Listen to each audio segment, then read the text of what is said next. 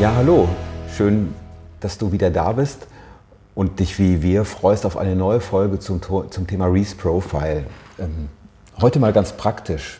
Das, was du hier siehst, ist das seelische Mischpult. Also sowas wie die Grundausstattung deiner psychischen DNA. So bist du irgendwann mal werkseitig vom Universum ausgeliefert worden. Nicht wie eine leere Wachstafel, unbeschrieben, sondern vorgeprägt.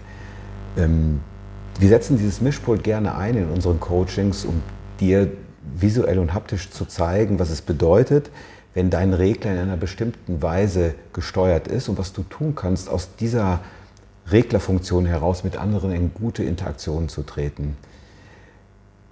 Heute wollen wir uns dabei fokussieren auf das Thema Zusammenarbeit in Teams, Konflikte in Teams und ähm, ich würde gerne mit einem positiven Beispiel anfangen, einer wunderbaren Situation, wo sich eine langjährige Odyssee einer konflikthaften beruflichen Biografie wunderbar aufgelöst hat. Die Frau, die ich dort beraten durfte, eine unglaublich schillernde Persönlichkeit, fortgeschrittenes Lebensalter, viel berufliche Erfahrung und ursprünglich mal einen Weg gewählt, der gar nicht zu dem passte, wo sie am Ende in einem großen Finanzdienstleistungsinstitut gelandet war. Sie war nämlich Kunsthistorikerin gewesen, das auch aus tiefster, tiefster Leidenschaft. Man sah es ihr auch an, dass sie diese Leidenschaft lebte, ein wenig exaltiert, begeisterungsfähig, unglaublich belesen und neugierig. Im Reese-Profil kam dann raus, dass das Bedürfnis, ich muss gerade selber suchen, nach Neugierde ganz stark ist. Es gab fast nichts, was sie nicht interessiert. Oh, es gibt so viel zu entdecken. Gleichzeitig sagte sie, ah, mir ist es aber auch wichtig, innerhalb des Teams möchte ich schon mein Wissen einbringen und ich möchte auch, dass andere mich als etwas Wertvolles, Besonderes erkennen. Unverkennbar ein Thema von Status. Das finde ich jetzt gerade. Da ist es, wo dein Finger ist, genau. Ist jetzt. Danke, mhm. Sandra. So, Neugier stark und Status stark. Ich möchte gesehen werden. Du hättest diese Person gar nicht übersehen können. Das war für andere nicht immer ganz unanstrengend. Und das dritte Thema, das Thema Unabhängigkeit, nicht ganz so stark ausgeprägt. Ihr war es auch unglaublich wichtig, so ein Stückchen ihr Ding zu machen, also nicht nur Teil eines Teams zu sein. Und als wir dann das Profil, ihr Mischpult mhm. beschrieben haben, sagte Uwe, jetzt verstehe ich das. Weißt du, ich fühle mich oft so, so wie eine Orchidee im Urwald. Und dann habe ich zu ihr gesagt, so ganz aus dem Bauch, naja, dann wäre es ja schön, wenn dein Chef kein Gärtner ist. Und dann lachte sie, sagte sie, nee, Uwe, ich glaube, mein Chef anerkennt mich genau dafür und lässt mich. Im Nachgang hatte ich dann die Chance, mit der Führungskraft, eine wirklich erfahrene, langjährige Führungskraft, sehr machtbewusst, auch statusorientiert zu arbeiten. Und diese Person hatte einen Wert stark ausgeprägt. Ich schaue mal gerade, ob ich es finde. Das ist das Thema Familie. Eine der spannendsten Dimensionen im Reese-Profile, Familie, stark oder schwach ausgeprägt. Ist es schwach ausgeprägt, dann bist du als Führungskraft partnerschaftlich auf Augenhöhe. Dann ist das sowas wie, ich betrachte dich als Erwachsenes gegenüber und als gleichberechtigten Pachter. Das ist per se immer gut. Bei dieser Person war es so, dass sein Bedürfnis nach Familie stark mhm. ausgeprägt war im Sinne von, ich empfinde mich als fürsorglich. Also ich stehe gerne vor meinen Mitarbeitern und passe auf, dass denen nichts passiert.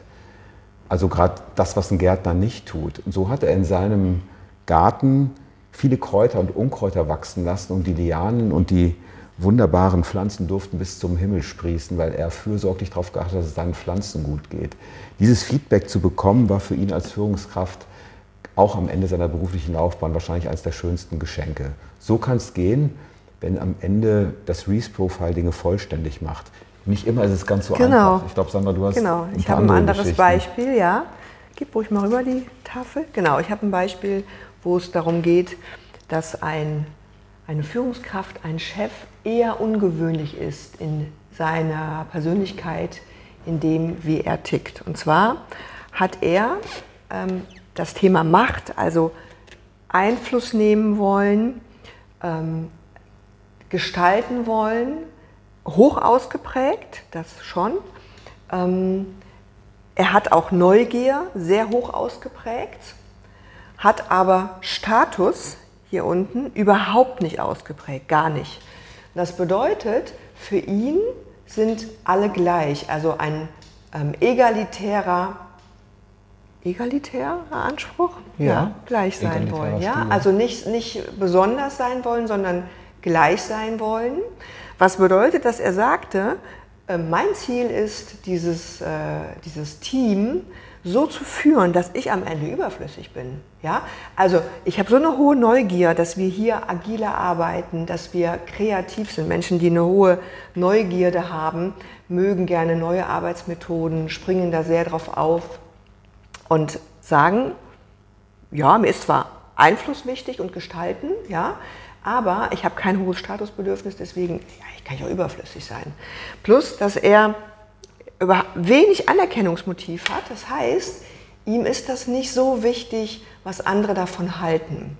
Das führt dazu, ähm, in diesem Team, dass es große Konflikte gab, weil er nämlich auf ein Team traf, was zum großen Teil aus einer alten Konzernstruktur kam, wo ganz andere Werte galten.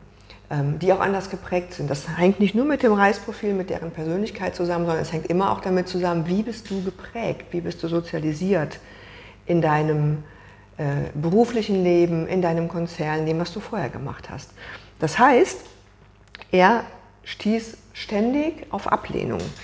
Ähm, das machte ihm nicht so viel aus, ähm, weil er hier unten auch relativ bis sehr angstfrei war, nämlich emotionale Ruhe, ähm, ganz gering ausgeprägt hatte, was bedeutet, dass er Herausforderungen eher als Chance denn als Risiko sieht. Also er ist kein Mensch, der Worst-Case-Szenarien im Kopf hat, ganz im Gegenteil, sondern ähm, sehr abenteuerlustig, sehr kreativ, sehr innovativ und in der Tat durch seinen Führungsstil ähm, relativ viel Unruhe reingebracht hat. Also Unruhe im Sinne von, der hat einfach das Ganze, den ganzen Laden gesprengt.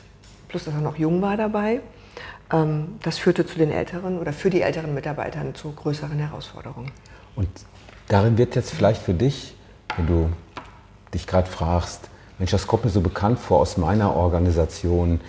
Mir wird auf einmal dieser Widerspruch so deutlich. Wir wollen agil arbeiten, wir wollen auf Augenhöhe arbeiten, wir wollen auch mit digitalen Interaktionsformen anders partizipativ arbeiten, lateral führen. Das funktioniert nur dann, wenn du es schaffst, in deiner Organisation einen Kulturwandel herbeizuführen, der die Statusspiele, die ja einen hohen Wert haben in, in Organisationen, der die so ein bisschen in einen anderen Rahmen stellt. In einer Organisation, wo Status immer ein hoher Wert war, ist agil zu führen in gewisser Weise eine große Herausforderung, weil agil zu führen bedeutet für dich, dass du mit deinem Statusbedürfnis dich ein ganzes Stück zurücknehmen musst mhm. oder aber dafür sorgen musst, dass in der Organisation formale Statuskriterien wie die Größe des Parkplatzes, die Anzahl der, der Scheiben in deinem Büro weniger wertvoll sind. Das ist ein ganz, ganz, ganz spannender Prozess, sodass es wichtig ist, neben der Betrachtung deiner individuellen Werte und Motive immer auch zu schauen, wie matchen deine Motive auf das, was in der Organisation die Leitmotive und die Anforderungen in deiner Rolle sind. Und das ist häufig Menschen nicht bewusst, dass es da einen Dismatch gibt. Love it, change it, leave it ist unser Angebot. Liebe das, was du tust, sei vollständig mit deiner Aufgabe. Ähm, ändere das, was in deiner Macht steht. Und das ist dummerweise nicht dein Persönlichkeitsprofil. Es ist nicht in deiner Macht, deine Grundprägung außer Kraft zu setzen. Es ist in deiner Macht, die Bedingungen zu schaffen, dass du mit deinen Prägungen das richtige Umfeld findest, das richtige Umfeld mhm. gestaltest. Und was du tun kannst, das wäre so der erste Schritt. Da laden wir dich zu ein, dass du dir zuerst einmal bewusst wirst darüber, wer bist du überhaupt und was ist dir im Leben wichtig. Also das Allerwichtigste am Anfang erstmal zu erkennen, wo stehst du hier in Bezug auf diese Lebensmotive, auf deine Lebensmotive? Und was ist dir wirklich wichtig, was brauchst du, um glücklich, um erfüllt zu sein, um ja, zufrieden auch arbeiten zu können? Mach dich erstmal damit vertraut und werd dir erstmal bewusst, wo du stehst. Und dann kannst du im nächsten Schritt gucken, und was braucht mein Kollege, mein Chef, wie tickt der, wie tickt die, wie anders tickt der oder diejenige vielleicht. Und dass du einfach erstmal weißt, wenn ihr euch bei den einzelnen Motiven an den entgegengesetzten Enden befindet, ist das im Grunde genommen für viele Motive die größte Herausforderung. Weil das, die Sache ist die, Du kannst zwar intellektuell nachvollziehen, dass da jemand anders ist, aber du kannst es nicht fühlen. Und du findest das im Zweifel auch doof, wie der ist. Und sagst, also wie man so sein kann, kann ich überhaupt nicht verstehen. Erkennbar im beruflichen Umfeld immer zwischen statusorientierten Menschen und nicht statusorientierten Menschen.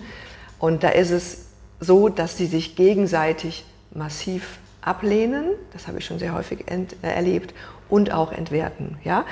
Findest du wirklich in der Tat dann, wenn man weiß, da ist einfach ein großer Unterschied. Also, für dich zum Mitnehmen heute, werd dir bewusst über deine Lebensmotive, ja, informier dich ein bisschen darüber, ähm, sprich mal mit deinem Partner oder sprich mit, deinem, mit deinen Teamkollegen, die du vielleicht gerne magst und guck mal, wo ihr unterschiedlich seid. Und dann hast du schon mal so einen ersten Schritt für eine Erklärung, ja, was in Teams passiert, was mit deinem Chef passiert, warum du ihn oder sie ablehnst und wo so Schwierigkeiten auftreten können. Und wenn du jetzt merkst, ich will loslegen, dann folge einfach diesem guten Impuls, loszulegen. Oscar Wilde hat mal über das Thema Charakter gesagt, die Basis des Charakters ist deine Willenskraft. Und gerade in Zeiten der Veränderung, auch in Zeiten der Krise, zeigt sich dein Charakter. Und wenn du jetzt spürst, hey, lass mich loslegen, wir helfen dir gern. Viel Freude bei deiner Entdeckungsreise, andere Menschen mit dem Reese-Profile und dir eine berufliche Zukunft zu gestalten, wo du maximal erfolgreich und maximal glücklich sein kannst. Vielen Dank. Ciao. Vielen Dank, dass du da warst. Und wenn es dir gefallen hat, darfst du gerne unseren Kanal abonnieren, hinterlass uns einen Like und gerne auch einen Kommentar. Danke dir.